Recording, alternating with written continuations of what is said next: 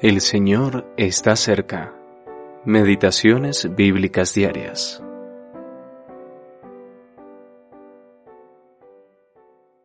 El Señor está cerca.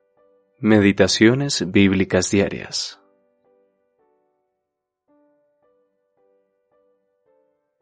La dádiva de Dios es vida eterna en Cristo Jesús, Señor nuestro. Romanos capítulo 6 versículo 23. Te alumbrará Cristo. Efesios capítulo 5 versículo 14. Estad pues firmes en la libertad con que Cristo nos hizo libres. Gálatas capítulo 5 versículo 1. Vida, luz y libertad. A cada creyente se le conceden tres preciosos dones, la vida, la luz y la libertad. Pero muchos no saben que poseen estos dones, y otros consideran que es demasiado pretencioso pensar en poseerlos. Como consecuencia de no disfrutar de estos dones que Dios, en la plenitud y riqueza de su gracia, ha concedido a todos los que creen.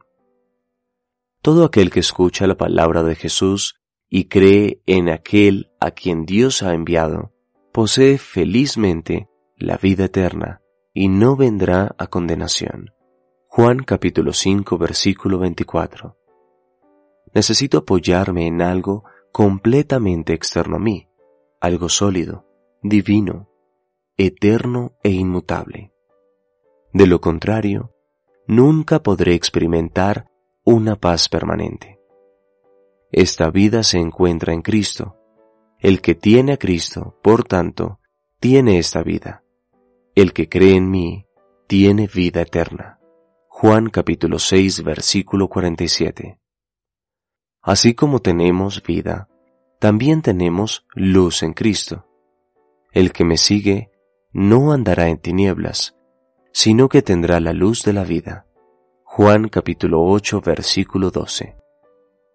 Estas son palabras llenas de poder divino. Ahora podemos juzgar todas las cosas mediante la luz verdadera que brilla en nuestro interior, sobre nosotros y a nuestro alrededor. Esta luz resplandece desde la presencia del Padre, brilla en el Hijo, brilla en el poder del Espíritu Santo y brilla en todas las páginas de la palabra inspirada de Dios. Finalmente, si tenemos vida y luz, también obtenemos libertad.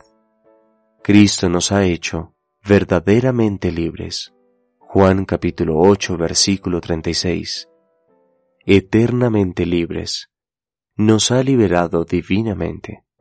Somos libertados de la culpa y la condenación, libertados del terror a la ira, y el juicio venidero, libertados del poder presente del pecado y de sus consecuencias para el futuro.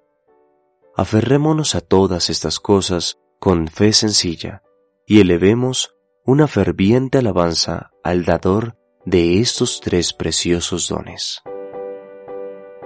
C. H. Mackintosh